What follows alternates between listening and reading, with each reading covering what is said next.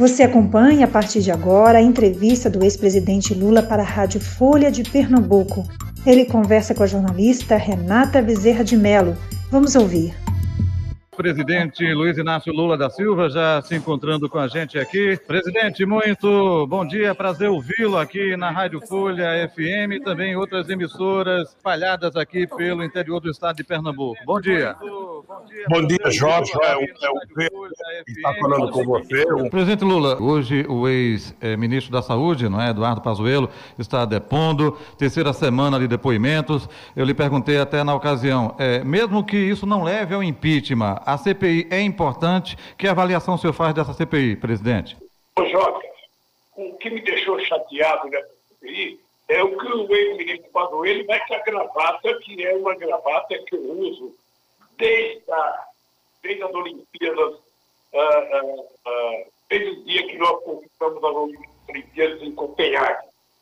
Ou seja, essa gravata passou a ser um padrão que eu utilizei em 2009, agora toda vez que eu ia ter uma entrevista para empresa estrangeira, para custo estrangeiro.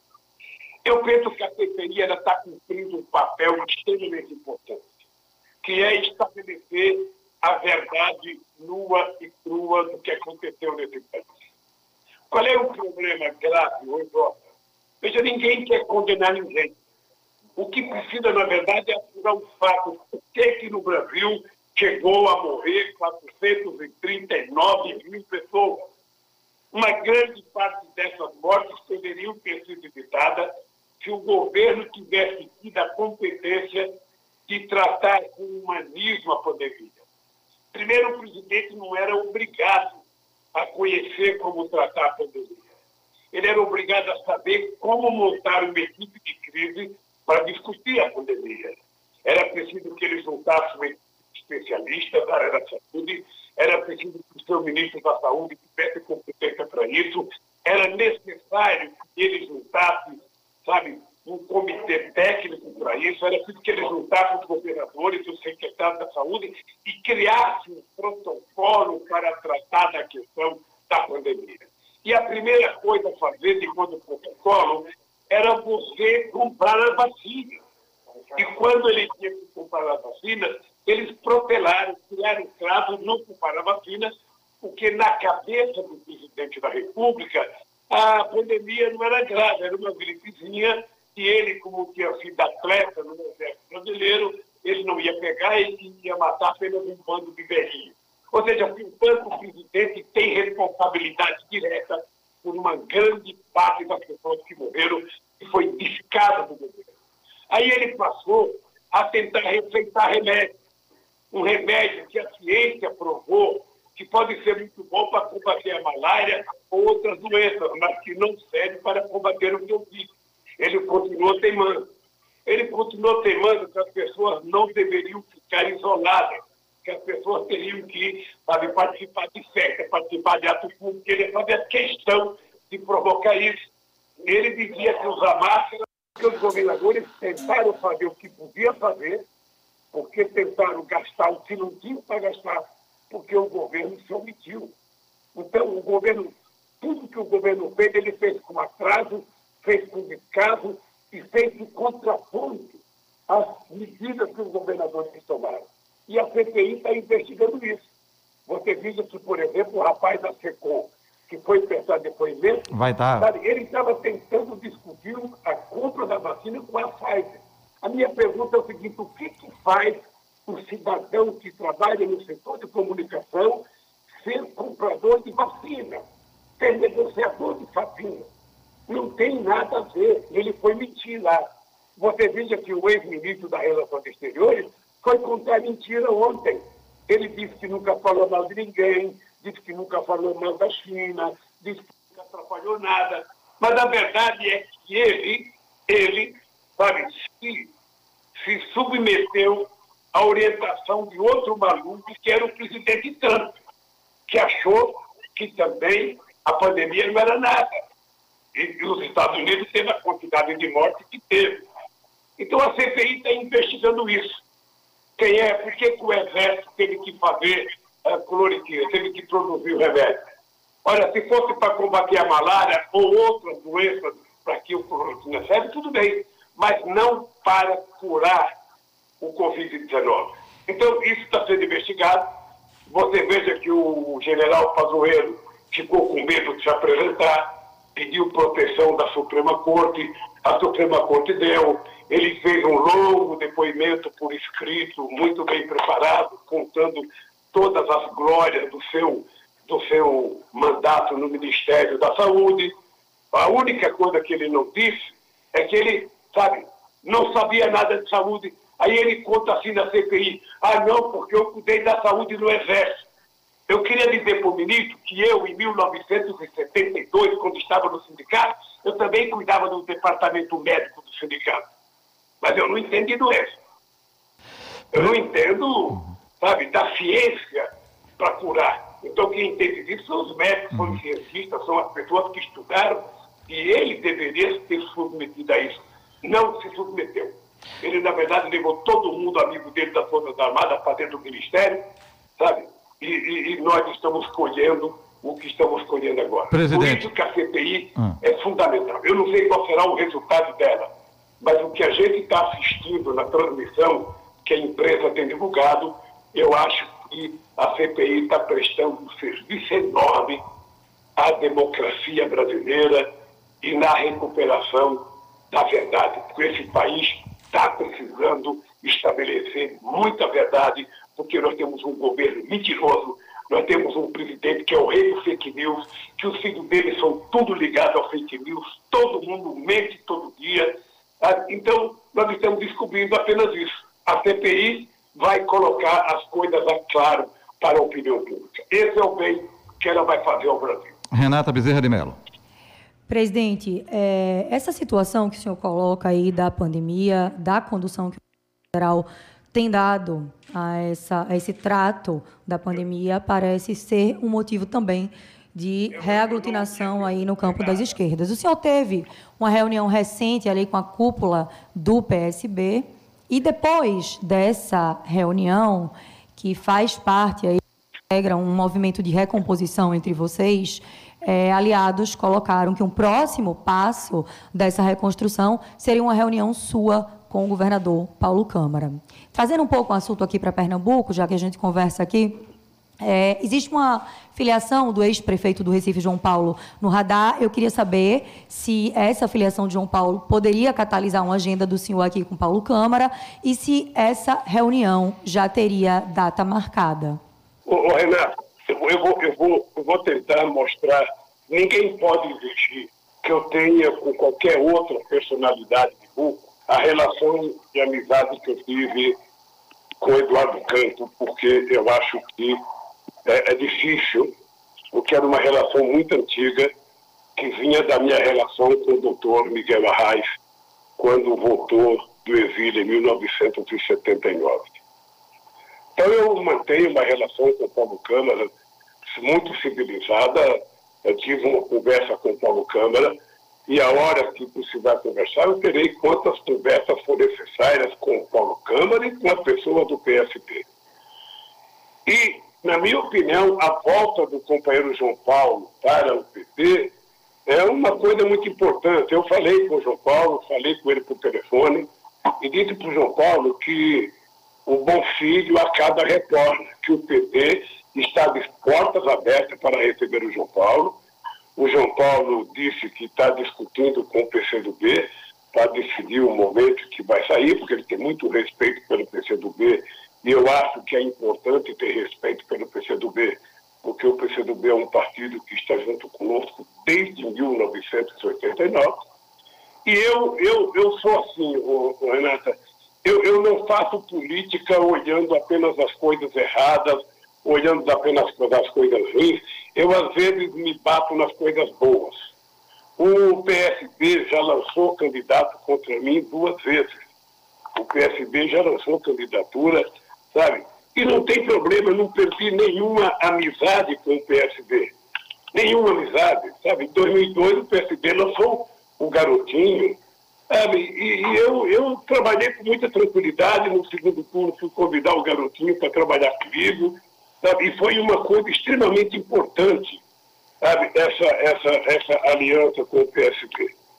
Então eu vou continuar trabalhando isso, eu vou continuar trabalhando, sabe, a possibilidade de construir uma aliança de todos os partidos progressistas para enfrentar o Bolsonaro e reconquistar a democracia no nosso país. Eu vou tentar continuar fazendo isso.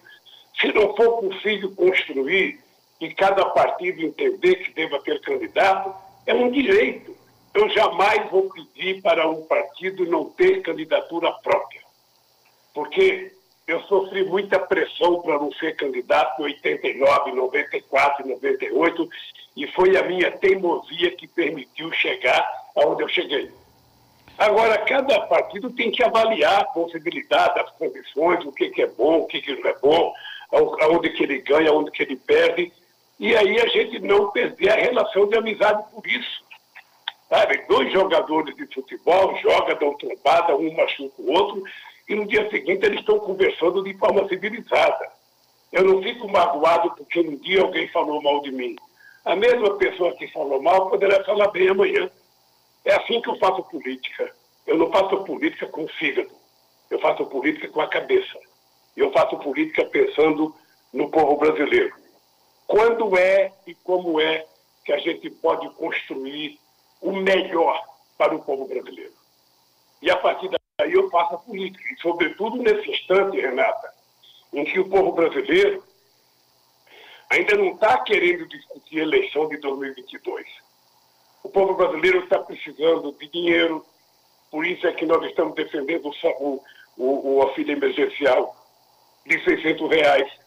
Os empresários brasileiros estão precisando de crédito para que as suas pequenas e médias empresas possam continuar sobrevivendo. O povo está precisando de vacina e por isso a vacina é uma nossa prioridade. E acho que o Brasil está precisando de dinheiro para que se faça investimento e gere emprego. Esse é o dado concreto que é a nossa prioridade. Mas isso não impede que a gente continue conversando política. Sabe que o PT, a minha presidenta Gleisi, continue conversando com o presidente do PSB, Siqueira, que eu possa conversar com o Siqueira, com os governadores do PSB, com o dirigente do PSB, sabe? conversar da forma civilizada, discutir os problemas do Brasil e ver o que é melhor a gente fazer para poder consertar esse país. Porque o Bolsonaro é uma carta fora do baralho. Esse cidadão, efetivamente, não merecia estar governando esse país.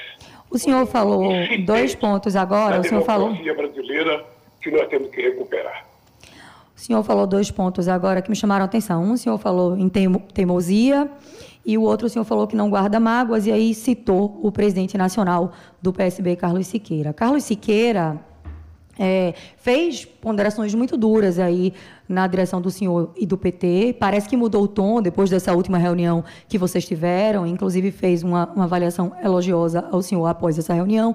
Mas antes, ele chegou a dizer ali que o PT, entre o Brasil, entre o PT e o Brasil, o PT sempre escolhe a si mesmo. Fez essa colocação em função de uma fala que o senhor fez quando deixou a prisão ali, de que o partido precisaria ter candidatura em todas as cidades. E aí é, ele, junto com isso, faz uma fala ali de que o PT é, não apoiou a eleição de Tancredo Neves para o colégio é, em, em 88 e também foi contra o plano real. Então faz essas críticas. O senhor, quando fala ali em teimosia, o senhor faz uma outra interpretação desses momentos, dessa escolha do PT de ter candidatura em todas as cidades, porque João Campos, quando acaba a eleição daqui em 2020, diz que o PT partiu para um isolamento. O senhor teria feito é, escolhas diferentes se pudesse ter repensado essas situações? Ô, ô, eu, eu seria muito ingênuo se eu ficasse pedindo para que o companheiro Siqueira elogiasse todas as decisões do PT. Se ele o fizesse, ele então teria que estar no PT e não no PSB. Eu acho que é normal que ele tenha crítica. Não foi apenas ele. Algumas pessoas queriam que o PT fosse para o colégio eleitoral e o PT tomou a decisão de não ir. E, pasme, naquele tempo o PT tinha apenas oito deputados e nós expulsamos três. expulsamos o companheiro Zé Eude do Rio de Janeiro, expulsamos uma grande companheira nossa chamada Bete Carvalho, uma artista consagrada na novela brasileira, e expulsamos o Ayrton Soares, que era um dos melhores deputados desse país. As pessoas viu que o PT ia acabar e o PT só cresceu. O PT tomou a decisão de votar contra a Constituição e depois nós assinamos a Constituição porque a gente participou. O PT se colocou contra o Plano Real, o PT se colocou contra a URV. Naquele momento a gente tinha uma visão dos nossos economistas que era para ser contra nós fomos contra. E o PT continuou crescendo. Eu perdi as eleições por Fernando Henrique Cardoso, primeiro porque houve uma grande aliança nacional em torno do nome dele, e segundo porque o sucesso do Real era visível naquele tempo eu tive que fazer campanha contra o Real. Eu lembro do meu discurso em Pernambuco.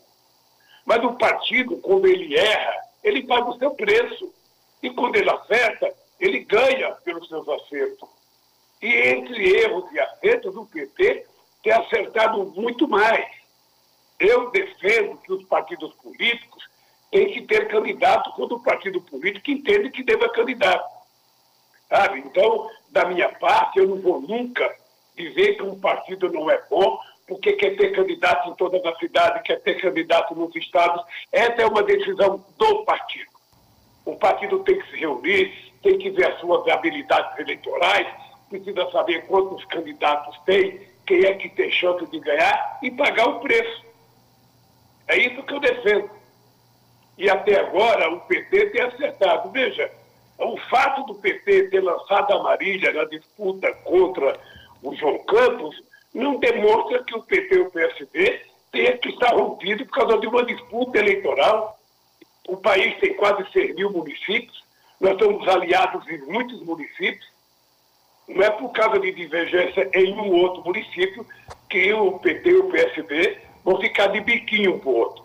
Nós temos que ser maduros, entender em função de cada circunstância, em função de cada realidade, a gente se juntar ou a gente se separar. É assim que eu vejo a política. Ô, presidente, você falou aí. É por isso que eu não guardo rancor. Uhum. Veja, se eu fosse fazer política com rancor das pessoas que em determinado momento falam mal de mim, você termina não falando com ninguém. Uhum. Porque todo mundo, às vezes, quer crescer pisoteando os outros. Uhum. E eu sei como é que eu, sabe, como, como eu me meti a ser candidato em 89, 94, 98, 2002, 2006, 2010, e o PT desde 1989, ou é o segundo ou é o primeiro no país, eu sei que o PT merece crítica. E que fato as críticas não tem nenhum problema. Isso não impede que a gente, quando tiver um interesse maior do povo brasileiro, a gente possa se juntar. Mas o senhor deu uma. O senhor deu uma. Ótimo, tomou posse, maravilha. Eles agora têm que governar a cidade. Ele vai ser medido agora pela capacidade que ele tiver de atender aos interesses do povo da capital de Pernambuco. Uhum. E eu espero que Deus o ajude, que ele tenha a maior competência, que faça a maior administração do mundo. E que a Marília continue na sua briga ela tem o direito de ter interesse, de ter querer disputar e vamos, vamos na luta. Sabe? Da mesma forma, o companheiro Humberto Costa.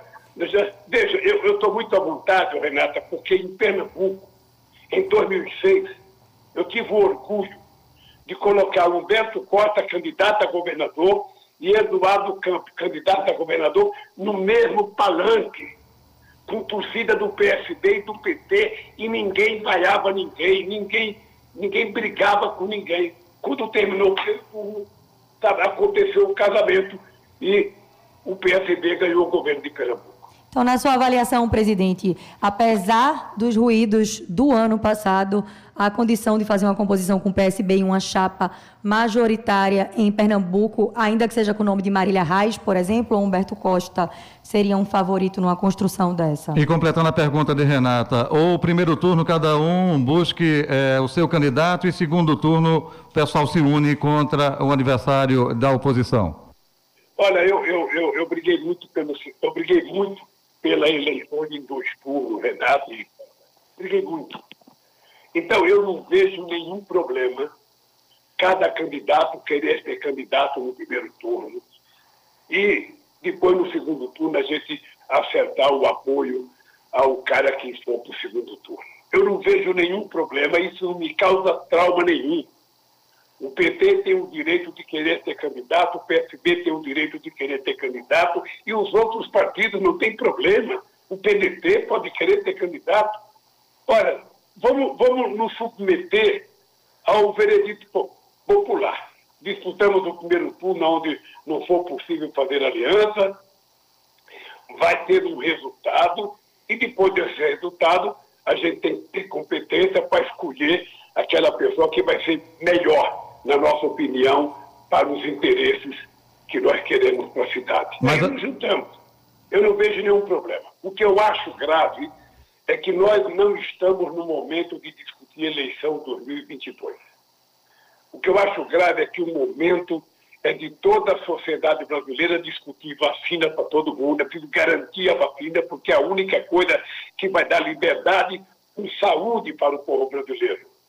Porque hoje ele pode ter liberdade, ele pode não usar máscara, ele pode ir para festa, tá? mas o povo trabalhador tem que pegar o ônibus, tem que pegar o metrô, tem que trabalhar, tem que encarar a sobrevivência todo santo dia. E não tem a mesma proteção que tem os setores médios da sociedade. Então nós precisamos brigar pela vacina para dar a todo mundo o direito de liberdade cumprida.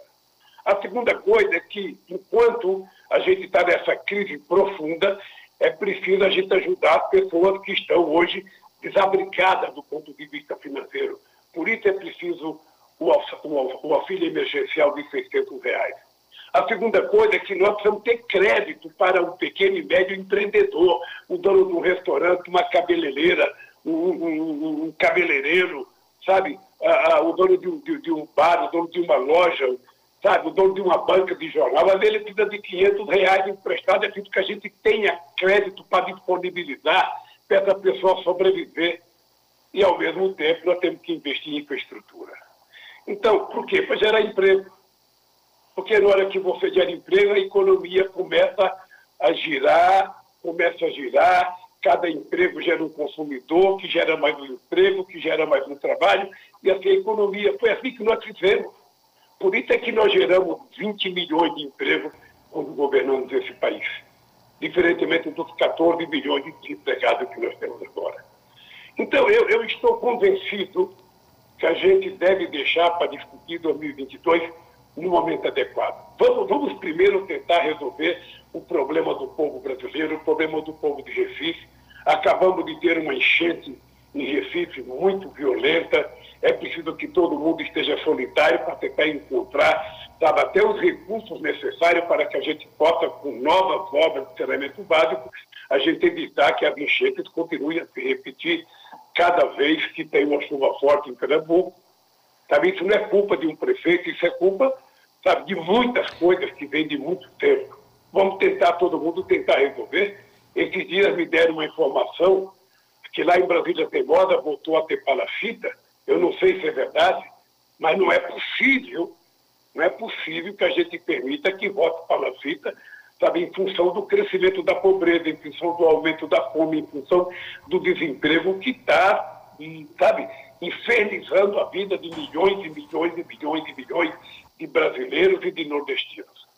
Eu acho que essa deve ser a nossa prioridade, Renata e Jota, e a gente vai continuar conversando o Paulo Câmara sabe, sabe, que eu jamais me negarei a receber um telefonema dele se ele quiser conversar comigo, e eu espero que ele também não, não, não, não, não deixe de receber um, um telefonema meu. Porque nós temos muitos deputados bons aí, que mantêm boa relação, temos o Humberto Costa, temos a Marília, temos o Vera, sabe, temos o nosso presidente do PT, o Doriel, a nossa, a nossa Tereza Leitão, todo mundo quer conversar. É importante que a gente converse, porque política é feito disso. Presidente, até aproveitando, o senhor falou aí de conversa, não é? E eh, como foi o desfecho da semana em Brasília, que o senhor conversou com eh, vários políticos, dentre eles o ex-presidente eh, José Sarney, conversou com gente da direita, conversou com gente do centro. Qual foi o resumo do teor dessas conversas, hein? Olha, o, o Jota, Ô Jota, eu. Foi a eleição 2022, foi? Durante a minha vida inteira, eu fui um negociador. Porque eu comecei a minha vida fazendo greve aqui nas fábricas, na indústria automobilística do ABC, e eu aprendi a negociar muito cedo em defesa do povo trabalhador. Ah, ah, então, as conversas que eu tive com a classe política é porque eu acho que muitas vezes a imprensa ela nos induz a um erro quando ela fala o centrão está todo com o Bolsonaro. O centrão está todo com o Bolsonaro em função de coisas muito específicas do Bolsonaro e em função do dinheiro e das emendas parlamentares que ele tem para distribuir. Agora mesmo a imprensa está dizendo que ele tem 3 bilhões de reais, sabe, que falta para a educação, que falta para a saúde, que falta para a pandemia, para tentar cuidar da sua, da sua sustentação no Congresso. Orçamento secreto, traturaço, né? Pessoal, não tratem o Centrão como um partido único. O Centrão é uma difusão enorme de partidos políticos com interesses diferentes de Estado para Estado ao apagar as luzes da Câmara dos Deputados e do Senado, cada partido tem um interesse voltado para o seu Estado. O pessoal de Pernambuco está pensando em Pernambuco, está pensando nas próximas eleições, está pensando na aliança local, o pessoal da Bahia, a mesma coisa, o pessoal de São Paulo, a mesma coisa. Então, o, que eu tenho pedido para o PT é conversar individualmente com cada partido político para que a gente possa saber qual é o desejo do partido político, do ponto de vista da aliança política, do ponto de vista dos projetos na Câmara.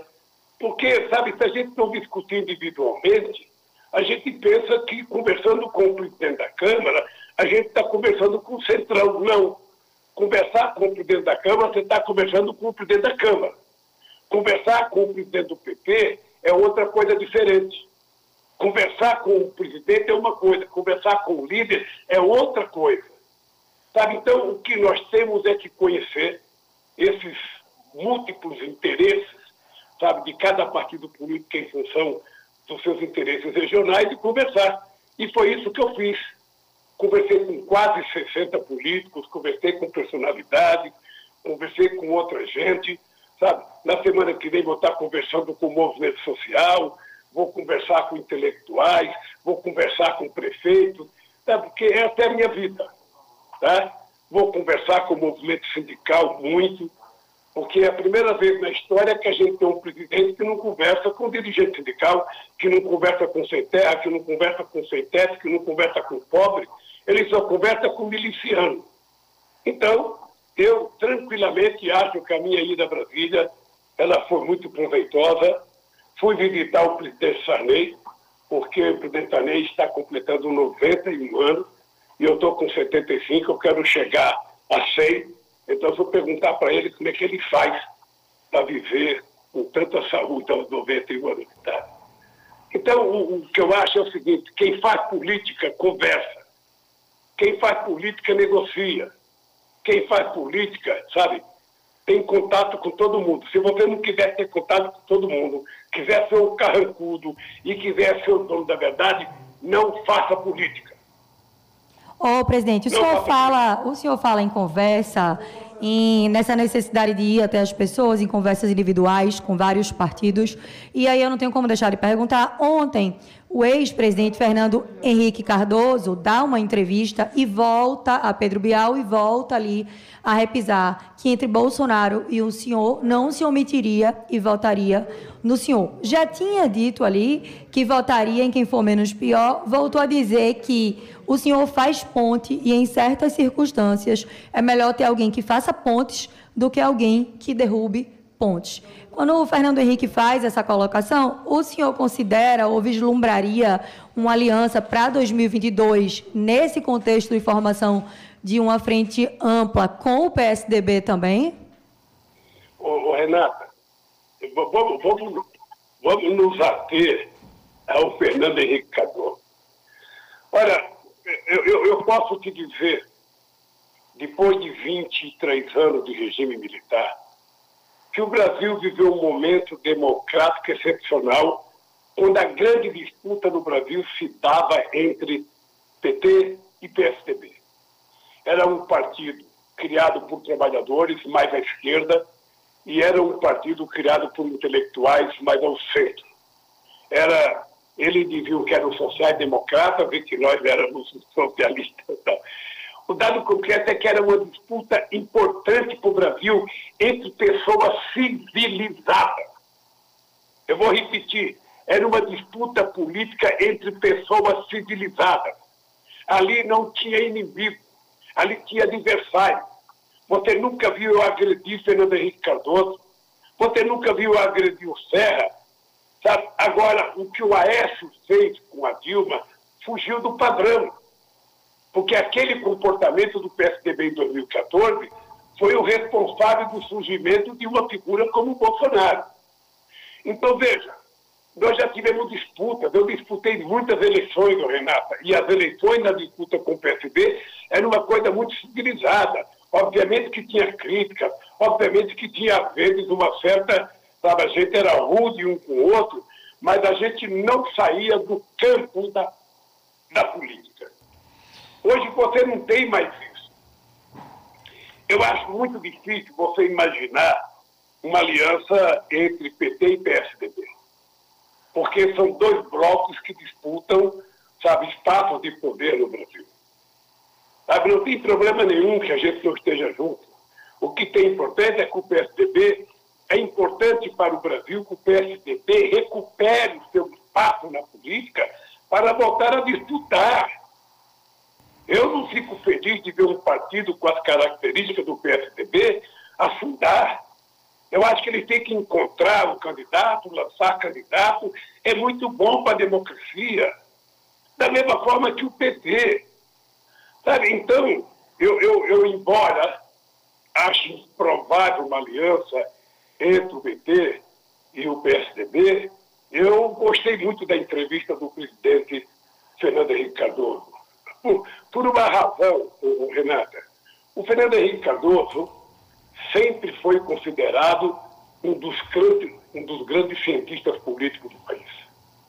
Foi, talvez, o mais importante intelectual a chegar à presidência da República. E um homem, sabe, da qualidade do conhecimento intelectual do Fernando Henrique Cardoso, ele não pode aceitar a ideia de que você pode inventar uma candidatura para salvar o mundo. Ah, tem que ser uma pessoa jovem. Olha, qual é a qualidade que você quer dessa pessoa jovem? O que você está querendo escolher tá, é uma pessoa para tentar resolver o problema do país, o problema do Estado, o problema da cidade. E você vai escolher não por faixa etária, você vai escolher por competência. Uhum. Você vai escolher por compromisso da pessoa. E eu acho que o Fernando Henrique Cardoso, ele conhece bem o Lula ele conhece bem o Bolsonaro. Ele me conhece desde 1978. E ele conhece o Bolsonaro há um bom tempo, porque o Bolsonaro é deputado também há, há 30 anos. O Bolsonaro é deputado mais velho do que a existência da própria Câmara, embora tenha passado para a sociedade a ideia que ele não era político. Uhum. O Fernando Henrique Cardoso conhece bem os dois. Então, existe, ô, presidente, existe uma construção. Diz que entre eu e o Bolsonaro, ele certamente votaria em mim. Existe uma construção. É a mesma coisa.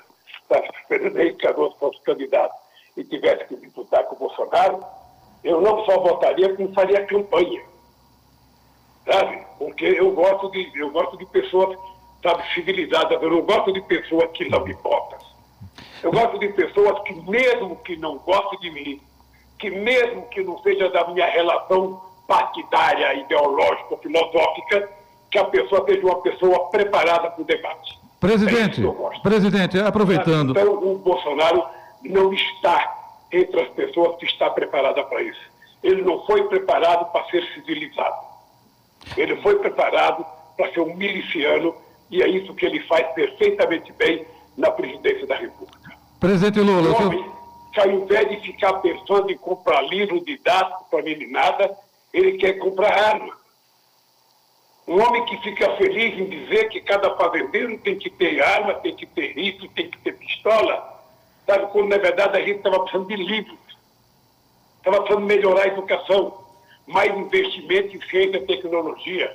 Aliás, eu quero aproveitar que eu falei em ciência e tecnologia e mandar um abraço para o melhor ministro da ciência e tecnologia que esse país teve, que foi o meu querido companheiro do PSD, o Sérgio Rezende, de quem eu guardo a mais extraordinária lembrança do Ministério. Presidente Lula, com relação a essas amizades e eh, não amigos que eh, militam em campos opostos, hoje, como o senhor classifica Ciro Gomes? É um amigo, é um aliado, é um inimigo? Aproveitando, no valor econômico da última segunda-feira, ele o chamou de, abre aspas, maior corruptor da história moderna brasileira, fecha aspas, Ciro Gomes. Deixa eu te contar uma coisa, Jota. Eu, eu gostaria de poder eu poderia, eu poderia, eu gostaria de dizer para você, eu adoraria poder dizer para você, o filho é um amigo. Mas ele não quer. Ora, e se ele não quer, ele não vai ser. Ele quer brigar, mas eu aprendi uma teoria com a minha mãe, aí ainda em Caetés, quando eu era muito pequeno, que ela dizia, meu filho, quando um não quer, dois não brigam. O Ciro quer brigar porque ele quer encontrar um espaço na política, mas eu não quero brigar. O Ciro não é meu inimigo. O Ciro pode ser um adversário. Sabe, eu não vou ficar dizendo os defeitos do Ciro, porque o povo brasileiro já sabe que ele já foi candidato várias vezes, sabe, e não chega a 12%. O povo já sabe. O problema do Ciro é que ele só gosta dele. Sabe, eu, o, o, tem, tem, no Brasil tem várias pessoas que são assim, o eu me amo. Sabe? Ele gosta muito dele mesmo. Ele faz política para ele. Ele gosta de agradar os seus ouvidos. Então, paciência. Eu não sou assim. Eu fui criado num movimento de massa muito forte nesse país. Eu nunca militei politicamente. O PT é meu primeiro e único partido. Eu não, não uso o partido como uma escada para querer um cargo, não. Eu criei o PT porque achava que a classe trabalhadora precisava de um partido e tornei ele até agora. E não pretendo sair do PT, sabe? Se um dia o PT acabar, eu acabo junto. Você sabe que tentar acabar com o PT, você, ô Jota, que conhece a política, a Renata, sabe perfeitamente bem a tentativa maluca de destruir o PT. E quem é que está destruído? Cadê o Moro, que parecia um Deus? Desapareceu. Deve estar comendo. Deve estar comendo. Sabe, porque ele está gordo. Eu vi uma fotografia dele, ele está gordo, ele está comendo muito hambúrguer nos Estados Unidos. Sabe? Ele não deve dormir direito, porque ele sabe que ele mentiu a meu respeito. Eu estou aqui tranquilo. Uhum. Sem mágoa, sem ódio durmo todo dia o, o, o sono dos justos, não, não guardo rancor, sabe? E, o rancor que eu tenho fica guardado, eu não posso ficar expressando para a sociedade, porque eu não quero que a sociedade tenha uhum. rancor. O que eu quero, na verdade, Jota, eu quero que você saiba o seguinte: o que me fez entrar na política e o que me faz persistir na política é que eu nunca aceitei a ideia sabe, de que o povo nordestino seja tratado como cidadão de segunda classe nesse país. Uhum. Nunca aceitei. E eu vim para cá com sete anos, eu sei o preconceito. Eu sei como é que a gente é tratado. Então eu tinha, eu tinha como obsessão, sabe, acabar com essa história do povo nordestino, o seu povo com menos mestrado, com menos doutorado, das crianças nordestinas ser mais desnutridas, sabe, das pessoas serem mais pobres, das pessoas passarem mais fome. Não era possível. É por isso que eu fiz tanta escola em Pernambuco. Uhum. É por isso que eu fiz tanto campo das universidades de Pernambuco e eu tenho muito orgulho de Serra Talhada, tenho muito orgulho da faculdade, sabe, de Caruaru, tenho muito orgulho das escolas técnicas, eu fiz da Dilma Perdog, sabe? Eu fiz sete campos das universidades de Pernambuco, eu tenho muito orgulho, muito orgulho, porque eu quero que o nordestino viaje o mundo passeando, não à procura de comida, como minha mãe veio para cá em 1952. Uhum. Então, é por isso que eu faço política. Então, quem faz política assim não tem tempo de ficar nervoso com o Ciro Gomes. Presidente Lula. Não tem o... tempo. Então, se eu pudesse dar um recado, eu daria o um recado ao Ciro. Procure outro para brigar, porque eu não quero brigar com você. Presidente. Eu não, não, não vou brigar. Uhum. Presidente. Você não é o meu inimigo. nem é meu adversário, sabe? Você é apenas um cidadão, sabe? Que eu considero um cidadão de bem, mas que de repente tá, deve estar mal orientado, que resolveu me xingar. E eu, sinceramente, uhum. não farei jogo rasteiro de ninguém. Presidente Lula. Nunca fiz na vida, uhum. nunca fiz na vida e não vou fazer agora aos 75 anos. Presidente eu, Lula. Se tiver que voltar a ser candidato a presidente da República, porque as conveniências exigem que eu seja candidato, assim com tantas, eu não vou ser candidato para brigar com ninguém. Eu vou ser candidato para fazer mais do que eu fiz, para cuidar do povo pobre mais do que eu cuidei, para desenvolver o país mais do que nós desenvolvemos. Porque, embora algumas pessoas não queiram acreditar, em nenhum momento da história o povo brasileiro foi tão feliz, tão esperançoso e tinha tanto orgulho de ser brasileiro como tiveram no meu tempo. E isso eu tenho fé em Deus que nós vamos voltar a fazer acontecer nesse país. Presidente Lula. O povo a... tem que tomar café de manhã, uhum. o povo tem que almoçar, o povo tem que jantar, o povo tem que fazer um churrasco no domingo, comer um peixe, tomar uma cerveja. Sabe? O povo tem que ter uma casinha para morar, o povo tem que sonhar com universidade, o povo tem que sonhar com férias, sabe? o povo tem que ser tratado com humanismo. E eu tenho certeza de que eu posso fazer isso. Eu tenho certeza que a sociedade brasileira quer isso. Uhum. Por isso, eu, Jota, não tenho tempo de brigar. Presidente Lula, o senhor agora há pouco falou aí é, de forma bastante, né, o orçamento secreto que veio a público né, lá pelo estado de São Paulo, de 3 bilhões, né, é, conhecido também como tratoraço, bolsolão, enfim. É, como é para um governante saciar esse apetite do parlamento? Na sua época de presidente da República, teve o mensalão. É, a Dilma Rousseff, ex-presidente, há quem diga, nos bastidores, por não alimentar essa, esse apetite do parlamento, foi um dos motivos dela ter sofrido impeachment. Agora, o Bolsonaro com esse orçamento secreto. Como é saciar esse apetite do parlamento, hein, presidente? O, o, o, o, o Jota, uh, essa pergunta para mim, ela é muito, essa pergunta para mim é muito importante, Jota. Ô, Jota, você poderia até fazer um levantamento para você saber quantos deputados foram presos por conta do mensalão. E você sabe que o Roberto Jefferson foi condenado porque não provou o que acusou. E você sabe que, porque não tinha prova contra o Zé Dirceu, inventaram a história da, da, da, da lei do domínio do fato. Ou seja, se não tem tu, vai tu mesmo. Ou seja, não tem lei, mas eu vou condenar porque é preciso condenar. Porque a justiça não pode funcionar de acordo com a opinião pública. Se alguém quiser ceder à opinião pública, alguém que seja candidato. E ministro da Suprema Corte não é eleito, ele é indicado. Então é preciso que a gente vote com base nos autos do processo. E a história vai mostrar. E eu não tenho pressa porque a história ela não mostra as coisas em, em, numa década. Às vezes demora 30, 40, 50 anos, às vezes até séculos para mostrar. Mas a verdade é que o dinheiro público do mensalão era o dinheiro da Visanet, que não era dinheiro público. E esse dinheiro, se você pegar o voto do Lewandowski, você vai ver que esse dinheiro foi utilizado para pagar a publicidade da Globo, do SBT, da Bandeirantes.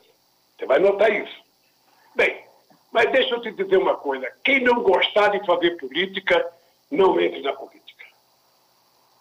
O Congresso Nacional, eu não sei como é que você pensa o Congresso, Jota, se você acha ele bom, se você acha ele ruim. Você está lembrado que em 1994 eu disse que tinha 300 picaretas no Congresso, até o Edson Viana fez uma música. Luiz Inácio falou, Luiz Inácio avisou, sabe, dos 300 picaretas. Deixa eu te contar uma coisa, querido. Em 1978, Presta atenção, Jota. Em junho de 78, eu já estava virando uma figura importante por causa das greves de 78. E eu dizia, achando que eu era orgulhoso, eu não gosto de política e não gosto de quem gosta de política. Eu achava que era o máximo. A imprensa aqui em São Paulo me dava a primeira página.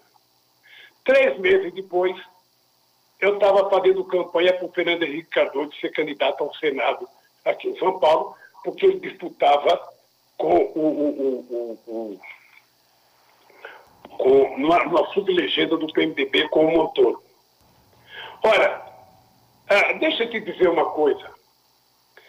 O Congresso Nacional, ele é a cara da sociedade brasileira no dia da eleição. O, ele, o, as pessoas que foram eleitas em Pernambuco nas eleições de 2018, eles retratam a cara do povo, o pensamento do povo e as angústias do povo no dia da eleição. Então não adianta a gente tentar achar que o pessoal que está no Congresso não presta. Eles foram eleitos. E eu não tenho que conversar apenas com o deputado que gosta de mim. Eu tenho que conversar com os deputados que foram eleitos. Quando eu preciso de votação de uma coisa importante, eu preciso de 300 votos, 257 votos, 400 votos, e meu partido não tem. E eu preciso conversar com quem tem voto. Eu gostaria de conversar com as pessoas puras da sociedade. Eu gostaria de conversar com pastores, com padres, com bispos, sabe, com as pessoas puras. Mas, na verdade, eu tenho que conversar é com quem tem mandato, com quem teve o apoio do povo para legislar.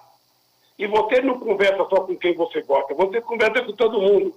Então, o Congresso Nacional Brasileiro, o Congresso Americano, o Congresso Alemão, o Congresso Inglês, ele efetivamente representa o pensamento do povo no dia da eleição.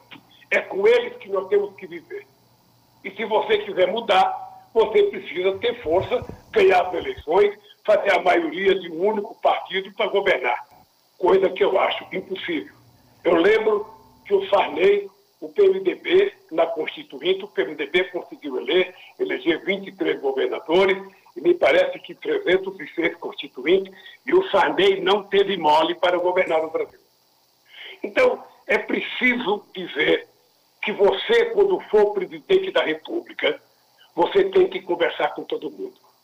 Se você tiver um presidente da República que acha que pode ficar, sabe, sentado na sua cadeira no Palácio do Planalto, dar banana para todos os deputados, dizer que todo mundo é ladrão e só você que é honesto, se você achar que você fazendo isso, você vai governar o país, pode saber que vai acontecer com você o que aconteceu com o Jânio Quadros.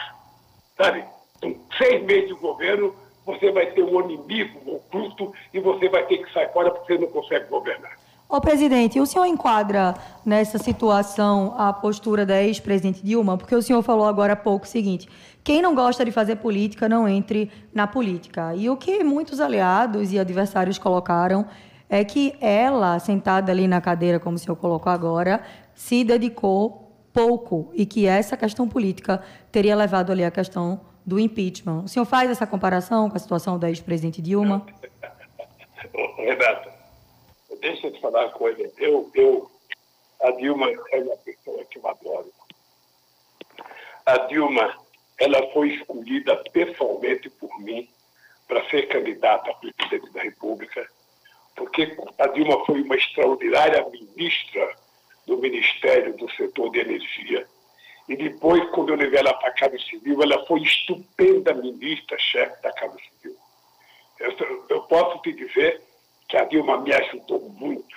Primeiro, porque ela é competente tecnicamente, muito competente. Segundo, porque trabalha como ninguém. A Dilma não tem feriado, a Dilma não tinha domingo, a Dilma estava com câncer e a Dilma não parava de trabalhar, ela queria trabalhar de domingo, de sábado, com chuva, com sol, e eu precisava ficar pedindo para ela que ela precisa descansar. Eu pedi uma coisa para a Dilma na sexta-feira, sabe, na segunda-feira ela me entregava na mão porque tinha ela, tinha a Graça, tinha a Miriam Belchior, a Tereza Campelo, eram mulheres que trabalhavam de forma extraordinária. Então, eu, quando escolhi a Dilma, eu escolhi uma pessoa, primeiro, que tinha competência, segundo, que era leal, terceiro, que era honesta. Tá? E eu, eu sabia da fragilidade dela política, porque todo mundo falava, Ô, a Lula, você vai indicar a Dilma, ela nunca foi vereadora, ela é muito dura, ela não gosta de política, mas ela aprende, ela vai aprender, ela vai aprender, ela vai aprender. Ao contrário do que muita gente pensa, Renata, a Dilma montou o ministério que ela quis. A Dilma ficou com o que ela quis, porque eu não pedi para a Dilma indicar ninguém. Uhum. Eu, na verdade, achava que ela tinha o direito de indicar todos os ministros dela. Ela não era obrigada a ficar com ninguém que tinha participado comigo, porque, sabe, rei posto, rei morto. Sabe? Então a Dilma tinha o direito de montar. Bem, a, a Dilma, eu acho que ela cometeu, sabe, alguns equívocos na política. Ela poderia não ter cometido se o PT tivesse sido mais ousado, se o PT tivesse sido mais, sabe, conversado mais com ela e tentar mostrar alguns erros, sabe? A, a, a, um dos erros que eu acho que ela cometeu, por exemplo, é que você, quando você coloca alguém, um chamado ministro de Relações Institucionais, que vai negociar com o Congresso, o cara tem que ser mais simpático do que você. O cara tem que ser mais agradável do que você. O cara tem que ter jogo de cintura mais do que você. Você não pode para colocar na coordenação do Congresso Nacional alguém que não tem a cintura. E eu tenho um orgulho extraordinário, porque eu tive o Jacques Wagner, eu tive o Valfrido do Marizia e tive o meu querido companheiro, de quem eu gosto muito, sabe, que acaba de se aposentar no Tribunal de Contas, o companheiro Zé Múcio. Sabe, pessoas que passam horas conversando, pessoas que ouvem coisas desagradáveis e, e, e conseguem jogar aquilo para fora sem ficar com raiva, sem tratar pessoas como bandido, sem tratar pessoas como burro. Porque ah, o grande problema, oh, Renata, é que você não pode conversar com um deputado e ele fala coisa que você não gosta e você sai falando, ele é burro, ele é burro, ele é incompetente. O incompetente não foi eleito. O incompetente ficou de suplente, Renato. As pessoas que foram eleitas são pessoas competentes, tá? porque se elegeram, porque conseguiram convencer as pessoas. Então você tem que tratar todo mundo com muito respeito. E eu tinha muita paciência com o deputado. Eu me reunia com todas as lideranças. Eu me reunia em qualquer hora da noite ou do dia. Se quisesse conversar de domingo, eu criei sala para atender prefeito dentro do palácio. Em cada caixa econômica no Estado tinha uma superintendência para atender prefeito. Sabe? Então, é assim que você tem que tratar o político. Se Presidente. você não quiser tratar assim, não seja político. Presidente. É... o Bolsonaro começou com toda a ignorância, Renata. O Bolsonaro começou com toda a ignorância, porque eu não vou conversar com ninguém, porque eu não vou conversar com ninguém. Ele não só não conversa, ele compra as pessoas.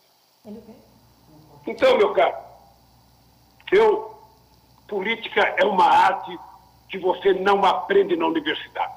Presidente Lula, é, outro detalhe também, nós estamos vendo aí, ouvindo declarações do presidente Bolsonaro diariamente, até é, ameaçando não é, a própria democracia, seguindo o modelo lá do ex-presidente Donald Trump dos Estados Unidos. Né? O senhor tem algum temor que o presidente Bolsonaro não aceite a resposta das urnas em 2022, que quebre essa democracia, um alto golpe. É, o senhor se sente ameaçado até de vida mesmo com tudo isso que está acontecendo no Brasil nesse momento, presidente?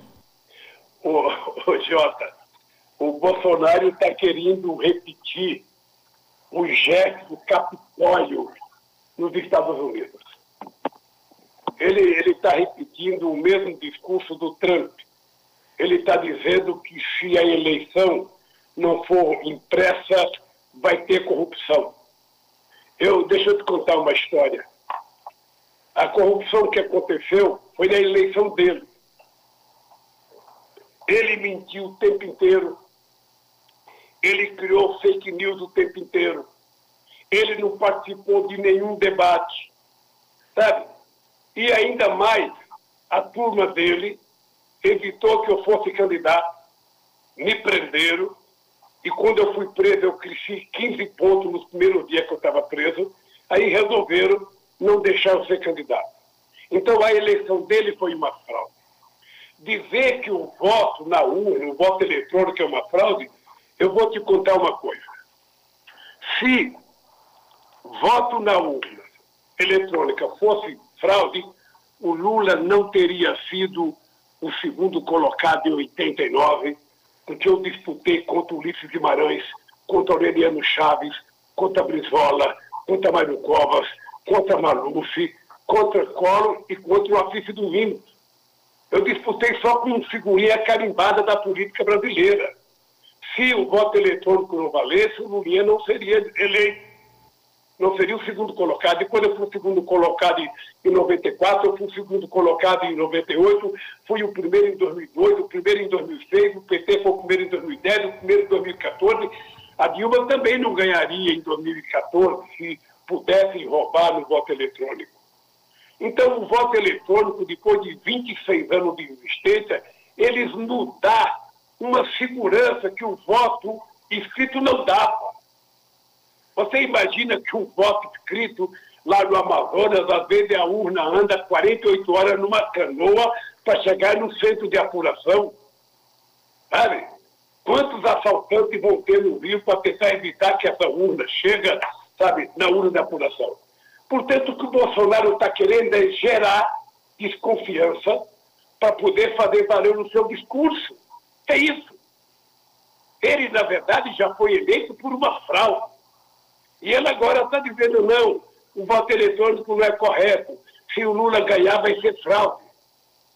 Oh, eu, eu, sinceramente, é que eu não quero ter intimidade com o Bolsonaro, eu não vou dizer determinadas coisas dele, mas eu acho que esse Bolsonaro, eu peço a Deus que ele aprenda alguma coisa na vida, porque me parece que ele não aprendeu nada. Me parece que a formação dele como tenente não ensinou nada para ele, porque ele é muito ignorante ele é muito anti-humanista, ele é muito anti-solidário, ele é muito anti-paz, sabe? Ele não gosta de paz, ele gosta de violência, ele gosta de truculência, sabe? Ele não sabe falar a palavra amor, é só xingamento, sabe? É, é, é virou um paira mundial, porque não tem um país que queira receber ele e não tem um país que queira vir ao Brasil. É uma vergonha, lamentavelmente, lamentavelmente, ao invés de ficar com raiva, nós temos que ter muita bondade, o coração muito aberto, porque nós precisamos convencer as pessoas que foram enganadas pelo Bolsonaro de que sempre é tempo da gente voltar a fazer as coisas certas. E as coisas certas é recuperar a democracia no nosso país. O senhor considera, o senhor colocou aí vários problemas, tem apontado vários problemas do presidente Jair Bolsonaro e há muita gente que aponta aí que o PT teria alguma parcela pelo que deixou aí no governo no convencimento da população a voltar a votar no presidente Bolsonaro a despeito desses problemas que o senhor aponta. O senhor considera em alguma medida que o PT teve alguma parcela nessa ascensão do presidente Jair Bolsonaro? É, o, o, o Renata, quem argumenta isso são as pessoas que elegeram o Bolsonaro são pessoas que não tiveram coragem de votar o Haddad. Então você veja, uma pessoa que deixa de votar no nome da qualidade do Haddad para votar no Bolsonaro, essa gente está muito enganada. Essa gente é muito preconceituosa. E as pessoas aceitaram e foram instigadas pelo ódio que determinados setores do meio de comunicação fizeram nesse país. Ô, Renata, você sabe você sabe o que a imprensa televisada fez comigo. Você sabe que o Jornal Nacional tem mais de 400 horas falando mal de mim, durante muitos anos. Durante muitos anos, eu não tive um segundo, nem eu nem minha defesa, falando bem de mim.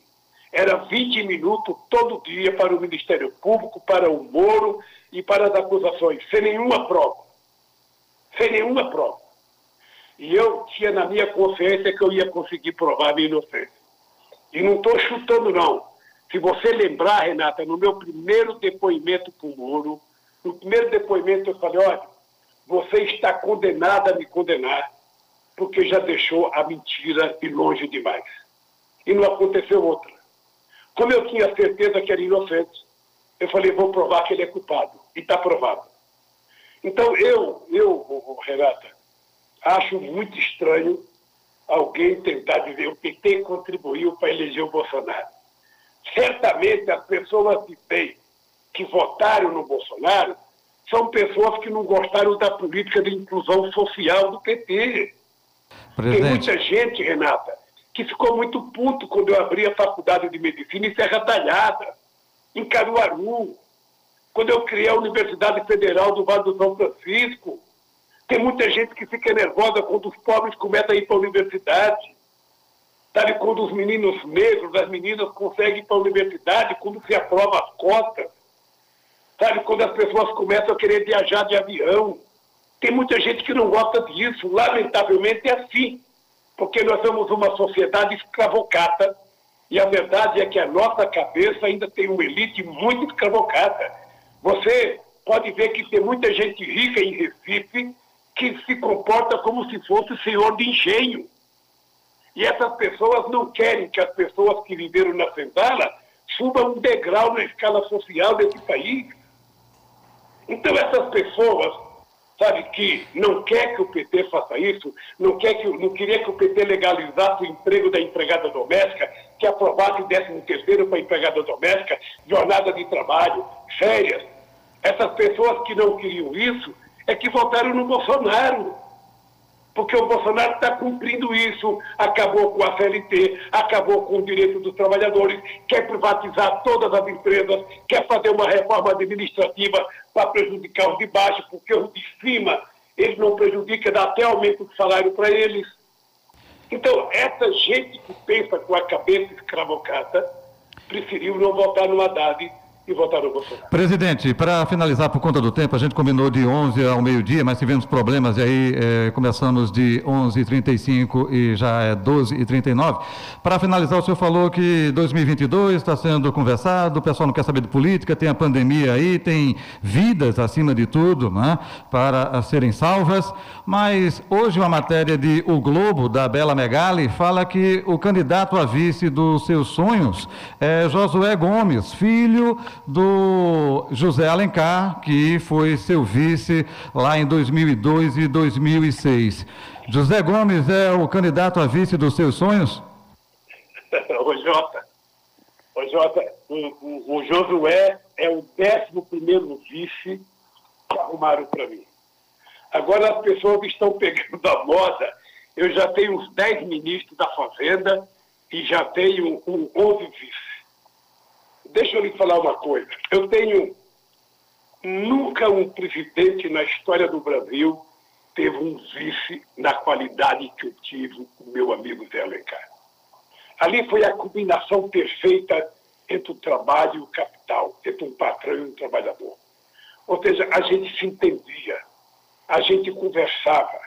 Ele não abria mão do discurso dele, eu não abria do meu mas eu nunca vi uma pessoa tão de bem, com tanto caráter como o Zé Alencar. E o Josué é, é muito parecido com ele. Obviamente que o Josué está assumindo a Fiesp aqui, eu faz tempo que não converso com o Josué, mas pode ficar certo que se eu tiver isso na cabeça, sabe, eu vou conversar um momento com ele. Por enquanto, eu nem decidi se sou candidato a presidente, por isso eu não estou querendo decidir quem vai ser vice, porque não tem vice sem candidato a presidente. Ô, eu presidente, quero, deixa eu fazer uma pergunta. agradecer. Uma pergunta rapidinho sobre Renata, isso ainda. Agradecer aos companheiros que compuseram essa rede extraordinária de comunicação, a Rádio Liberdade de Caruaru, a Rádio Marano de Garanhuns, a Rádio Pajeú de Afogado de Engaveira, a Rádio Petrolina FI do Sertão de São Francisco. Eu quero agradecer a todo mundo e dizer para vocês que você fica me devendo sabe, uma ao vivo, uma feita corretamente. Pelo YouTube, pelas plataformas, com certeza. Porque, porque você sabe que para mim falar com Pernambuco é uma coisa muito sagrada, muito sagrada pelo carinho que eu tenho ao povo de Pernambuco. Eu, eu, eu até falo, Jota, para você registrar uma coisa. Analise a história desse país desde a proclamação da República e veja se em algum momento da história de Pernambuco, um presidente fez tanto por Pernambuco como nós fizemos no PT. Veja, pode, pode analisar de Getúlio Vargas, de Juscelino, quem você quiser. Aí você vai perceber que se tem alguém que queria melhorar a vida do povo nordestino, era eu, porque sou nordestino, e ainda tem muita coisa para fazer para o povo nordestino. O que eu desejo, na verdade, é que o povo nordestino ande de cabeça erguida, não deve nada a ninguém. E que Deus gosta dele como gosta de todos os outros seres humanos. Por isso, eu espero que você me convoque para uma outra entrevista. Se você não me convocar, eu vou me convocar, vou ligar para você e vou dizer, estou pronto para uma próxima entrevista. Já está convocado, eu de quero público. dar um abraço extraordinário. Poderia vir pessoalmente todos, aqui. A você, Renata, a você, Jota, e dizer que eu estou em inteira disposição. E quero agradecer as informações que eu recebi sobre Pernambuco, dos companheiros do PT, sabe? E, e, e, e dizer que o Humberto Costa foi um companheiro que pediu muito para que eu desse essa entrevista. Então, um abraço, um abraço para vocês e até a minha ida a Pernambuco, que logo, logo eu estarei aí. Aí, quem sabe Já tem data, presidente, essa vinda a E quem Pernambuco? sabe eu até vá visitar a redação da Folha. Será bem-vindo, com certeza. Presidente, um abraço, muito obrigado pela atenção.